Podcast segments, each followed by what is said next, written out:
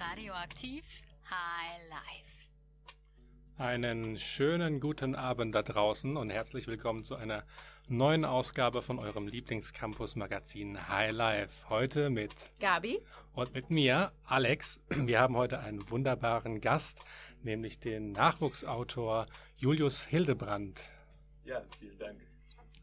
So, wir eröffnen die Show heute gleich mit einem Knaller. Der heißt nämlich I'm Only Sleeping von R. Stevie Moore und der soll so ein bisschen einleiten auf das, was heute so ist. Denn wie gesagt, wir haben einen Studiogast da, der sein Buch so ein bisschen vorstellen wird. Das ist ähm, schon vor ein paar Monaten, glaube ich, rausgekommen und es das heißt, wer es wagt zu träumen. Und da zum Einstimmen jetzt I'm Only Sleeping.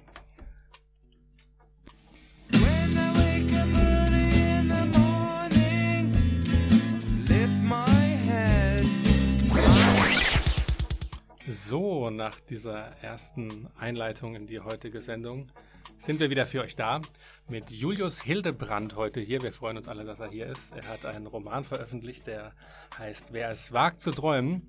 Und da wollen wir jetzt mal ein bisschen nachhaken, worum es denn da so geht.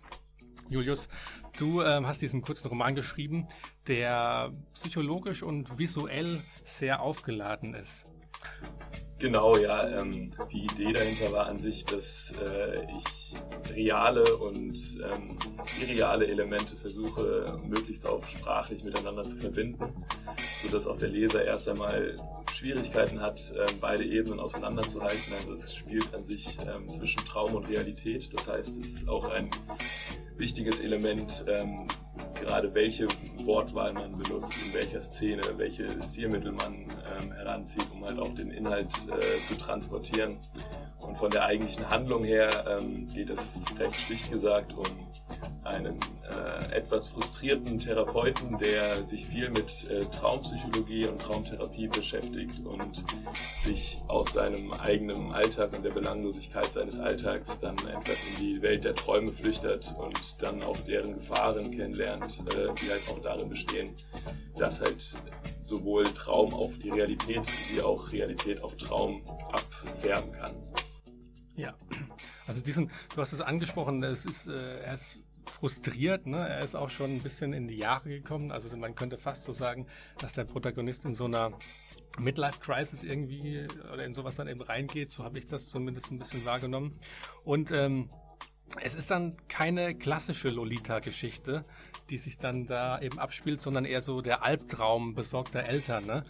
Also es ist dann auch so, dass ähm, eine Patientin von ihm dann eben von ihm in völlig das falsche Licht gerückt wird und äh, er dann eben auch verboten da dann herangeht. Ne? Also Genau, also insofern ist es keine klassische Lolita-Geschichte, als dass er sich dessen gar nicht wirklich klar ist, ähm, im Klaren ist. Also für ihn ist es einfach eine Möglichkeit, ähm, eigentlich um sich, sich in der Welt seiner Träume, dieser Monotonie des Alltags, ähm, dem hinzugeben, was er was ihm fehlt, die letzten Jahre, was äh, ihm abhanden gekommen ist, auch im Laufe der Beziehung zu seiner Frau, die er seit 20 Jahren hat und die Tochter, die er aufgezogen hat, in einem stetig gleichbleibenden Alltagsrhythmus.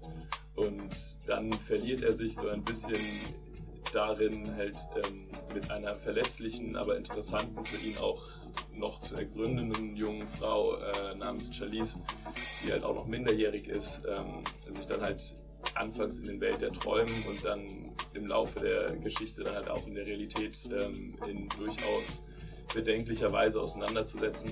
Ähm, wobei es dann natürlich immer die Frage halt auch ist, was ist Traum, was ist Realität. Ähm, das ist dann das bisschen tragende Element der ganzen Geschichte. Ja, das hältst du auch, ähm, also du hast äh, irgend so eine Begabung, das Ganze wirklich äh, visuell so darzustellen, als ob man da selbst ähm, teilnehmen würde. Also dadurch, dass du auch ähm, sehr viele Adjektive auch verwendest, um einem zu zeigen, wie sich gerade der Beschriebene oder die Beschriebene fühl, äh, fühlt. Das ist wirklich sehr gut gemacht und am Anfang auch ein bisschen verwirrend. Wenn man dann aber länger in diesen Roman dann reinliest, dann ergibt es auch äh, Sinn. Ne? Und das ist das Schöne daran, dass es am Anfang doch noch ein bisschen zerstreut ist und sich dann aber alles ordnet. Das ist, äh, war das auch von Anfang an so konzipiert, dass du dir gedacht hast, ja, ich werde auf jeden Fall jetzt am Anfang ein bisschen Verwirrung stiften, um dann am Ende was aufzuklären? Ja, genau, das war auf jeden Fall äh, eine der tragenden Ideen dahinter. Also, dass gerade ähm, die Welt des Traumes ja auch äh, eigentlich irrational ist. Ähm, viele Sachen passieren, die äh, in erster Linie eigentlich nicht wirklich einen Sinn ergeben, nicht wirklich begreifbar sind für den Träumenden, aber sich als relativ normal äh, darstellen und von dem einfach hingenommen werden. Ähm, und der Leser wird ein bisschen in die Situation des Träumenden, der aber eigentlich wach ist, äh, versetzt. Das heißt, er sieht diese irrationalen ähm, Gegebenheiten, er versteht, dass irgendetwas nicht stimmt, aber an sich wird die Handlung trotzdem sinnvoll weitergeführt ähm, und äh, alle anderen Menschen verhalten sich nicht so, als würde etwas nicht stimmen und so findet sich der Leser in gewisser Weise dann auch damit ab. Und die Idee dahinter, ähm, halt auch gerade durch Adjektive und durch Sprache und durch Perspektive zum Beispiel auch ähm, etwas auszumalen, ähm, ist halt eben auch, dass so ein bisschen etwas von dem inhaltlichen, auf, äh, von dem äußeren Aufbau her auf den Inhalt abfärbt. Also dass halt gerade auch die Länge der Sätze, die Perspektive, aus der erzählt wird, die Menge der Adjektive und so weiter ähm, Rückschlüsse darauf führen, äh, ziehen lassen, wie, in welcher Situation sich der Protagonist gerade befindet und wie sich die Umgebung für ihn darstellt. Also dass, ähm, dass halt das eine auf das andere abfärbt. So ein bisschen vielleicht wie wenn man im Film eben mit äh, Elementen von wie Schnitt, wie Licht, Kameraperspektive und so ja. arbeitet. Sehr schön, ja. Du hast uns auch was mitgebracht, nämlich einen äh, Musikwunsch, der auch tatsächlich aus einem Film stammt, der dich da auch so ein bisschen auch jetzt zu deiner äh, neueren Arbeit und sowas auch ein bisschen inspiriert, ne? Und ähm, das ist nämlich von äh, Wolf Alice, Silk.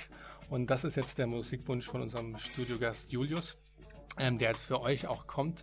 Viel Spaß dabei und danach unterhalten wir uns noch ein bisschen weiter über dein Werk und dein Schaffen.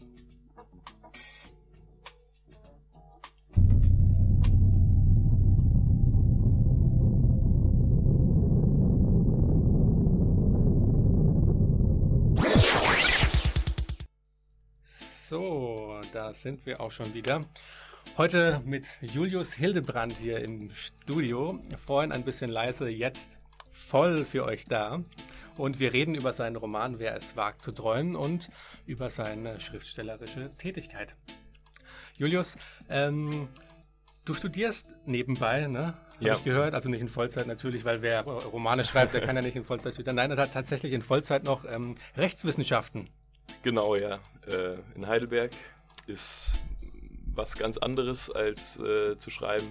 Äh, insofern ergänzt sich das vielleicht ganz gut, wobei eigentlich eher das Schreiben äh, den Ausgleich zum, zum Jurastudium bildet, denke ich.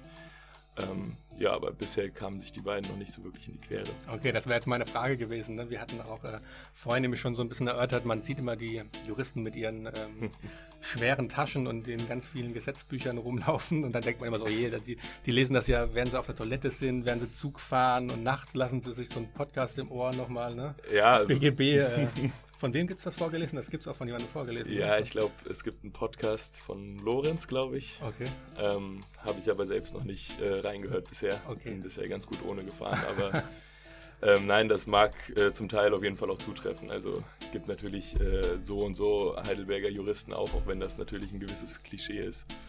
Ähm, und äh, wenn ich das fragen darf, was hat dich denn dazu bewogen, anzufangen zu schreiben? Gab es da irgendwie so einen Key-Moment, der dir gesagt hat, jetzt fange ich an? Ähm, also ich habe schon eigentlich immer ein Interesse dafür gehabt, habe aber eher kleinere Sachen geschrieben, mal für Anlässe, Gedichte, Reden, ähm, Kurzgeschichten und sowas mal äh, in jüngeren Tagen. Ähm, und dann da, den Anstoß zu dem Buch hatte ich dann erst mit 19, glaube ich, also Anfang 2014 da hatte ich dann einfach irgendwie mir den Vorsatz gemacht, einfach auch mal was zu Ende zu bringen, was in die Richtung geht, was vielleicht von größerem Umfang ist und hatte dann eigentlich einfach eine relativ abstrakte Idee, ähm, mit der es dann angefangen hat und habe dann im Laufe der Zeit darum die Geschichte entwickelt. Also hatte eigentlich zuerst den Anfang und das Ende und dann das in der Zwischenzeit äh, gefüllt wie sich die Handlung dann entwickelt. Ah, das ist interessant, weil ich habe mal so einen Creative Writing Workshop besucht und es, jeder Schriftsteller hat ja seine individuelle Art zu schreiben. Manche schreiben da total linear und du brauchst aber so deinen Rahmen. Ist das ja, also das war in dem Fall auf jeden Fall so. Es hat auf jeden Fall geholfen zu wissen, wie das Buch aufhört, ähm, da es gerade ähm, die Erzählstruktur ja auch etwas ungewöhnlich ist, äh, die ich verwende und ähm, insofern muss es eigentlich schon klar sein, worauf die Handlung im Endeffekt hinausläuft, damit sich das im Nachhinein zumindest alles irgendwie logisch erklären kann.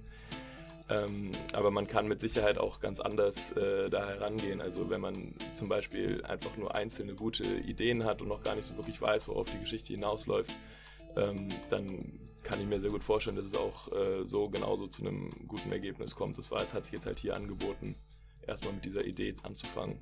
Ja, ähm, das ist dir auch sehr gut gelungen. Also gerade auch für ein ähm, Erstlingswerk ist, hat es dann doch auch tatsächlich schon so Hand und Fuß, dass man da wirklich in die Spannungskurve damit reingezogen wird und dann eigentlich auch. Also ich habe es in einem Ruck runtergelesen. Es ist jetzt auch nicht der, der ähm, Herr der Ringe. Aber ähm, es ist auf jeden Fall sehr spannend und ähm, sehr lesenswert. Das schon mal vorab. Und ähm, warum ich das auch gefragt hatte mit dem Jurastudium, so eine Stelle hat mich dann so ein bisschen daran erinnert, dass da vielleicht dann so der ein oder andere eigene Albtraum von äh, vor dem, vor dem Gericht oder vor, vor, vor so einem großen Gesetzbuch dann doch auch Einzug gefunden hat. Ist das dann auch eine Inspirationsquelle dann, das Jurastudium? Oder? Ähm, also klar, man nimmt aus allen Lebensbereichen irgendwo Inspiration her. Ähm, viel davon geschieht, denke ich, auch unterbewusst, dass man einfach gewisse Situationen, die man halt auch aus dem Alltag erkennt, ähm, dann auch einfließen lässt, gerade wenn man sich halt auch auf diesem Gebiet ganz gut auskennt, was die Abläufe angeht, etc. Ähm, dann fällt es leichter darum, eine Situation zu konstruieren, die dann auch realistisch erscheint in dem Buch. Ähm, aber so ein wirklich eigener Albtraum, äh, den hatte ich jetzt zumindest noch nicht, äh, okay. Gott sei Dank, mit, mit Jura. Also vielleicht kommt das dann noch im, im Studium jetzt. Das ist eigentlich noch alles relativ entspannt. alles klar. Ja, ähm, dass sich die Träume dieses ähm, frustrierten Psychologen immer mehr verstricken und dass sie dann auch äh, fast bis zu einem Albtraum sich dann weiterentwickeln, das äh, ist Tatsache in diesem Roman und äh, heute auch so ein bisschen ausschlaggebend für die Dramaturgie unserer Musik. Und deswegen wird es jetzt ein bisschen äh, noch traumhafter, ein bisschen psychedelischer mit ähm, Fortet und Slow Jam für euch.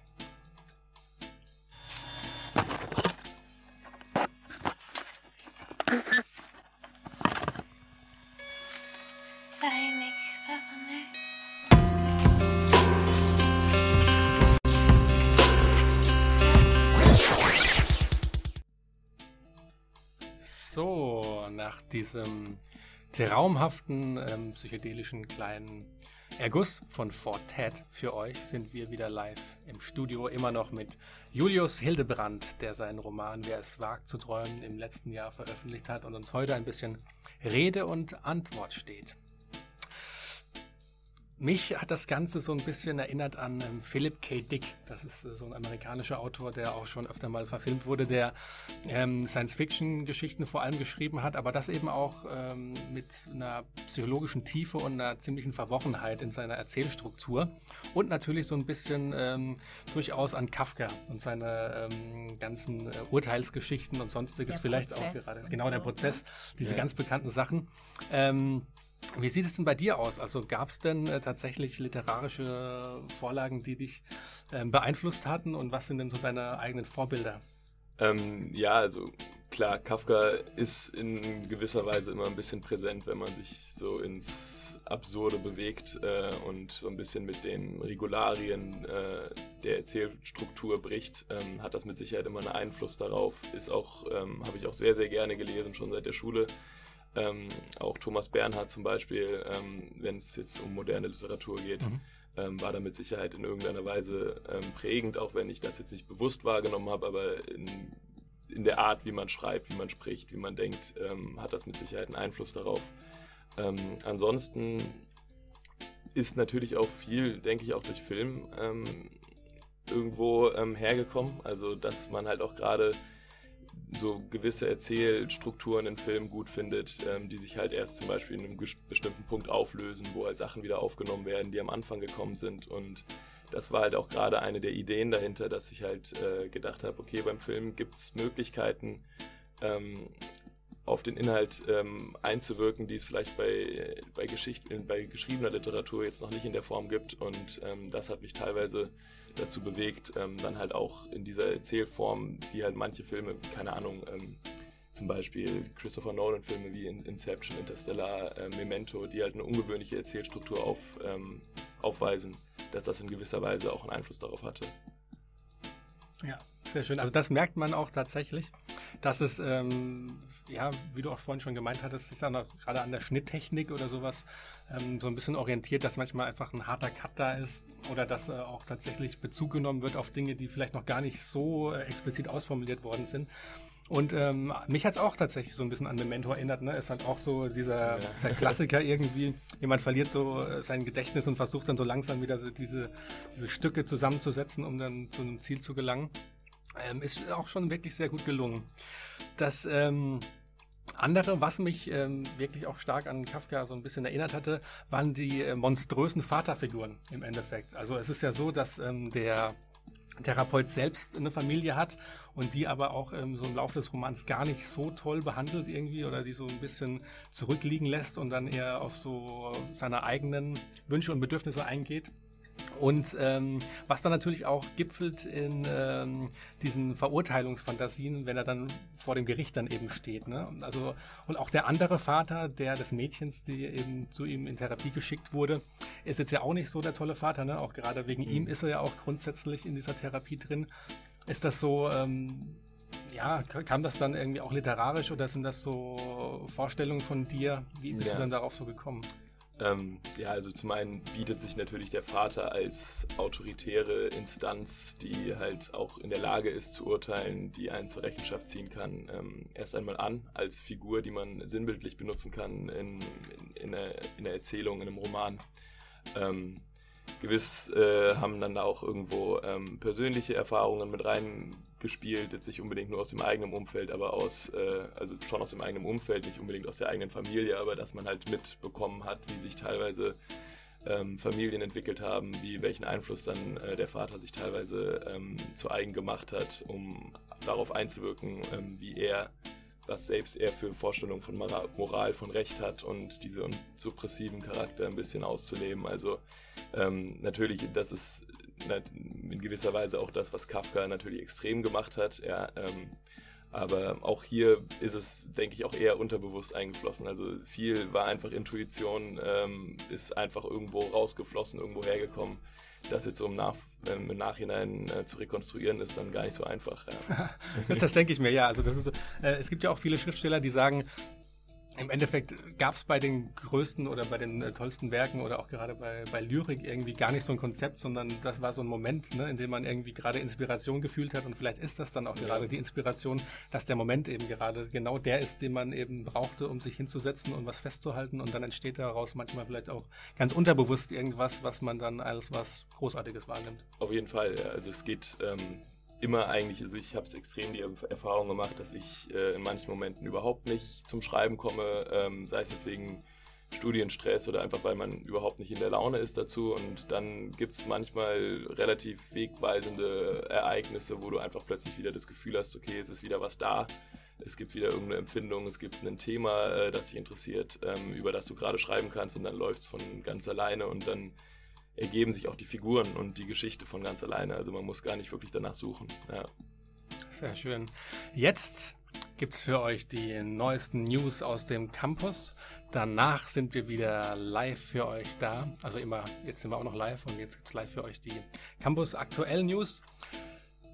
Julius Hildebrand bei uns im Studio. Später auch nochmal da. Die besten Veranstaltungstipps, ein wenig Musik und noch eine kleine literarische Leseprobe von Julius. Für uns, für euch.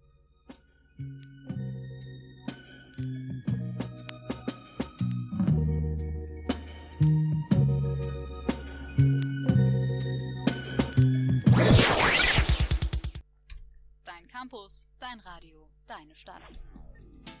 So, wir sind jetzt hier wieder zurück im Studio mit immer noch Julius Hildebrand, der uns ein bisschen Rede und Antwort steht zu seinem Buch Wer es wagt zu träumen und zu seinem literarischen Schaffen im Allgemeinen. Als nächstes würde ich dich ganz gerne was fragen, Julius. Ja. Ähm, das Buch, das spielt nämlich gar nicht hier in Deutschland, ne, sondern es geht um den amerikanischen Therapeuten. Ähm, wie bist du denn da auf die Idee gekommen oder was hat dich dazu auch wieder bewegt, als Deutscher aus amerikanischer Sicht zu schreiben? Ähm, also das waren eigentlich eher destruktive Beweggründe, ähm, weil ich irgendwie durch meine äh, Kindheit und spätere Jugend extreme Probleme mit dem deutschen Fernsehen hatte ähm, und mit den deutschen Filmproduktionen und äh, habe nicht so viel deutsche Bücher gelesen, also außerhalb der, sagen wir mal, großen Literatur, also jetzt zeitgenössisches. Und ähm, deswegen bin ich immer so ein bisschen auf Abstand gegangen, sobald eine Handlung in Deutschland gespielt hat. Also ähm, es war ein Sat 1 Film, Film der Woche oder sowas. Das war immer irgendwie dann doch relativ platt und relativ billiges Unterhaltungsfernsehen so ein bisschen. Und die amerikanischen Produktionen waren irgendwie in der Zeit, zumindest wo ich mit dem Buch angefangen habe, einfach reizvoller und ich wollte nicht meine Handlungen äh, in Deutschland spielen lassen. Das hat sich aber heute denke ich, auch etwas getan. Also ähm, wenn ich jetzt heute nochmal was schreiben würde, dann hätte ich damit nicht mehr so Vorbehalte.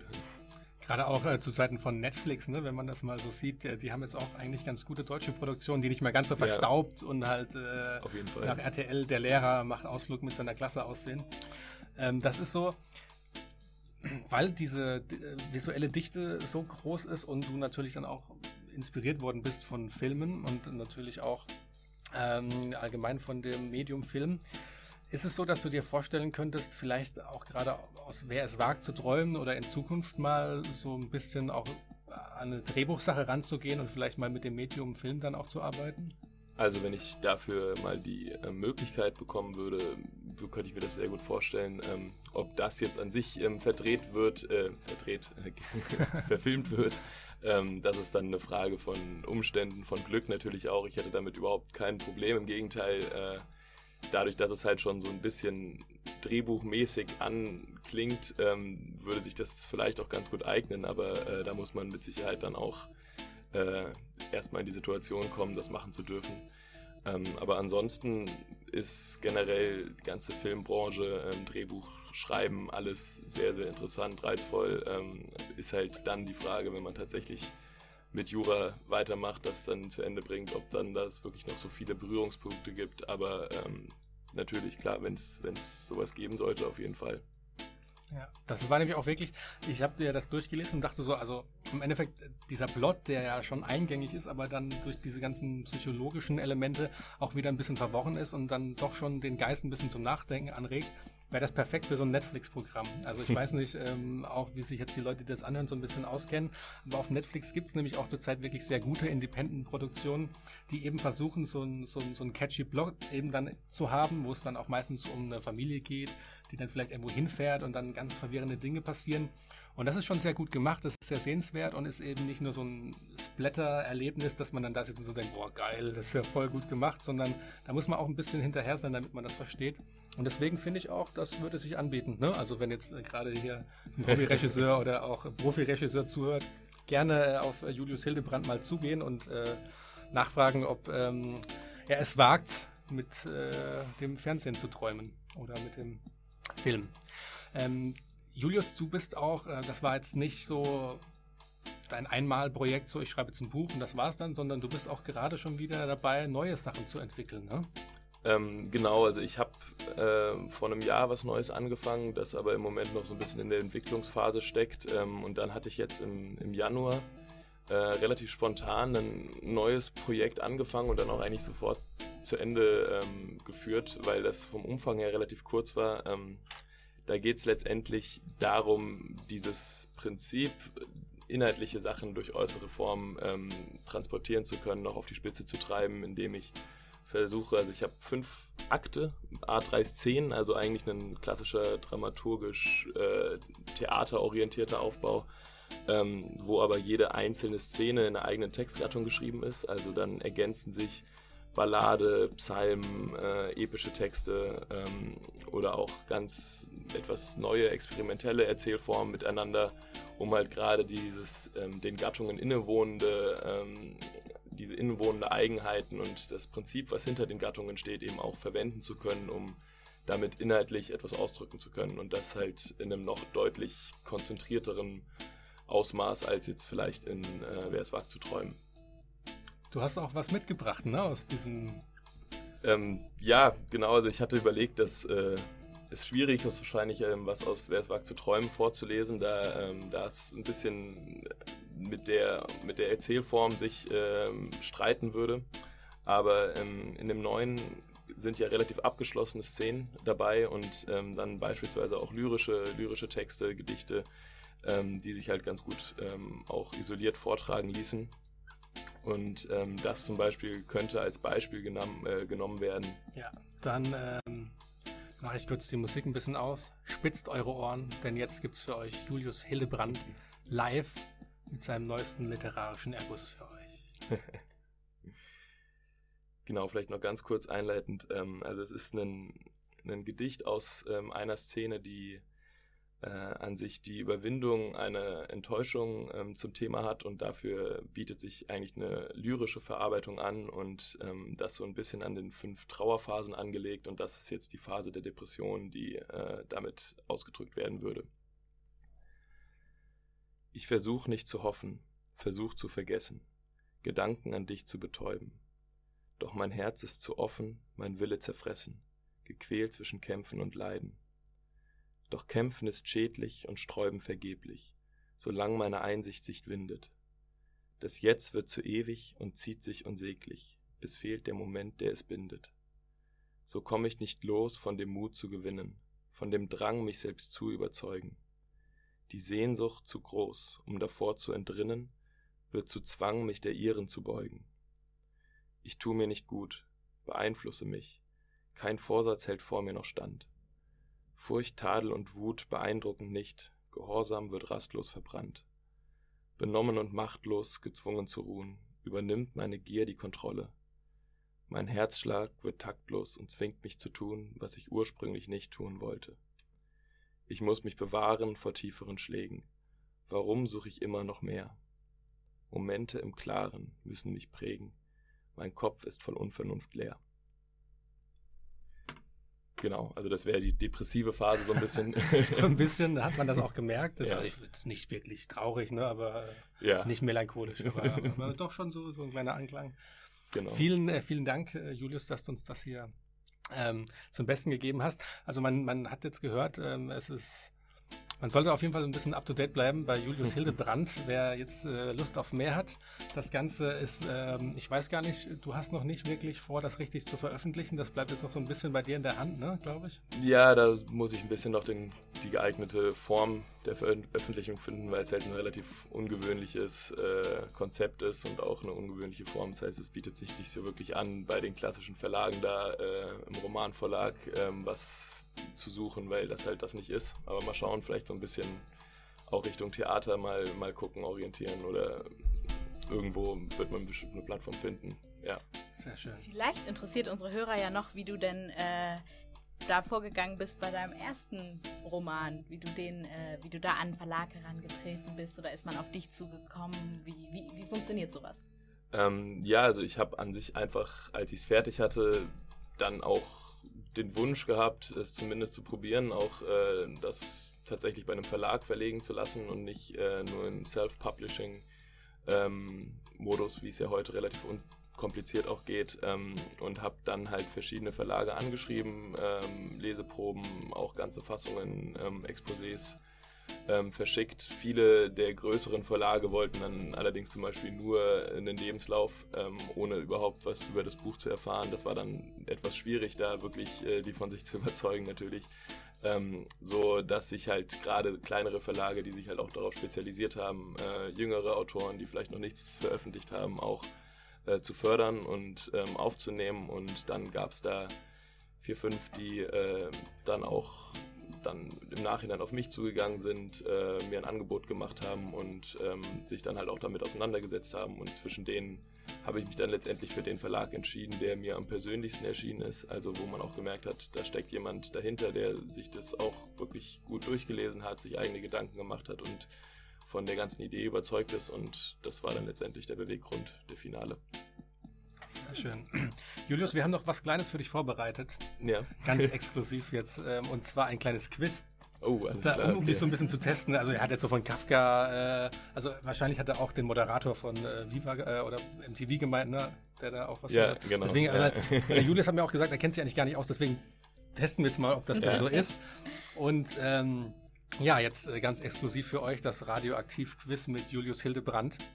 Wir fangen auch gleich mal an, denn ähm, äh, ich habe drei Romanenden vorbereitet und ähm, dir drei mögliche Antworten vorbereitet. Okay. Und äh, da schauen wir doch mal, ob du dann die richtige auswählst.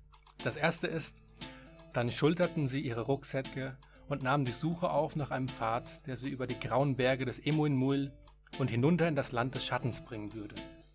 Ist das denn A von Angela Merkels autobiografischen Aus dem Osten vor dem Fall der zwei Türme? B. J.R.R. Tolkien, Der Herr der Ringe, die Gefährten? Oder C. Günter Grass beim Häuten einer Zwiebel aus Mittelerde? Ja, das äh, dürfte B sein. Das habe hab ich Das tatsächlich auch gelesen zuletzt. Okay, Ja, das ist ja, das habe ich das richtig ausgesprochen? Emuin Muil? Das ist äh, schwierig. ja glaub gut, wenn man es liest, man spricht es immer irgendwie im Kopf anders aus. Ich denke mal, war, war gut so. Ja. Okay, dann weiter geht's. Der nächste oder das nächste Romanende. Einmal würde ich das Figurenspiel besser spielen. Einmal würde ich das Lachen lernen. Pablo wartete auf mich. Mozart wartete auf mich. Ist das äh, von Hermann Hesse Steppenwolf? A. B. Henri del Mundo. Pablo Escobar, der unerschrockene Schachspieler und Klassikliebhaber. Oder C. Lukas Podolski, Erinnerung an Bastian Schrägstrich Pablo Schweinsteiger. Also wahrscheinlich C. ähm, ja, nein, dann dürfte das wohl der Steppenwolf gewesen sein. Das ist richtig, das ist tatsächlich der Steppenwolf. Du bist echt, also Ja, also. das ist schon zwei aus drei, das ist schon mal krass, ne? Auch gerade als Nachwuchsautor schon so viel Wissen, das ist äh, Na, schon mal Hut ab. Als das letzte, was wir vorbereitet haben, das ist jetzt wirklich ein bisschen schwierig. Den häuslichen Ledergeruch fürchtete er längst schon nicht mehr. Er begehrte fast danach. Ist das A von Shades of Grey? B von Heinrich Böll, Ende einer Dienstfahrt? Oder C, James Fenimore Cooper, Lederstrumpf der Ansiedler? es wahrscheinlich B, denke ich. Weil A ist zu platt und C eigentlich auch. Okay, du hast wieder recht, es war Heinrich Böll mit äh, Ende einer Dienstfahrt. Habe ich selber nie gelesen.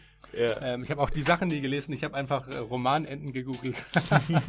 Nur Ja. damit ihr wisst, wie hier beim Radio alles funktioniert. Genau so. empfehlenswert, aber. Julius, du bekommst jetzt noch, ähm, man hört das hier, eine Urkunde, wo drauf steht, dass du Bescheid weißt über Literatur. Oh, super. Die kannst ja. du dir übers Bett hängen und Perfekt. immer wenn du Was weiterschreiben willst. Lebenslauf. Ja, Ja? auf Damit die jeden Fall. großen Kommt Verlage- Auch auf das. die erste Seite. Du bist hier äh, live äh, radioaktiv Literaturkenner-proofed durch uns, durch äh, Gabi und mich. Und ähm, jetzt, äh, du hast dir noch mal was gewünscht, ne, bei uns. Genau. Nämlich den Ice Cream Man von Tom Waits. Und den gibt's jetzt für alle. Wunderbar.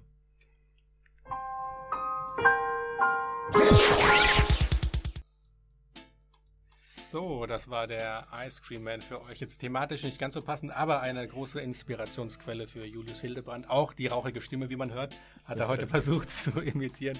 Jetzt gibt's für euch noch die besten Veranstaltungstipps. Und die hat die Gabi für euch. Veranstaltungstipps. Heute Abend zeigt der studentische Filmclub Satoshi Kons letzten Anime Paprika, einen farbenfrohen, surrealistischen und visuell beeindruckenden Science-Fiction-Thriller.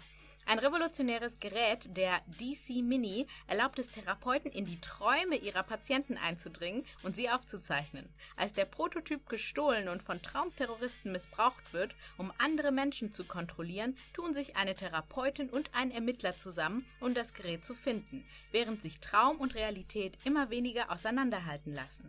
Dieser vielversprechende japanische Film kostet für Studis nur 3,50 Euro Eintritt. Zu sehen ist er im Karlstör Kino.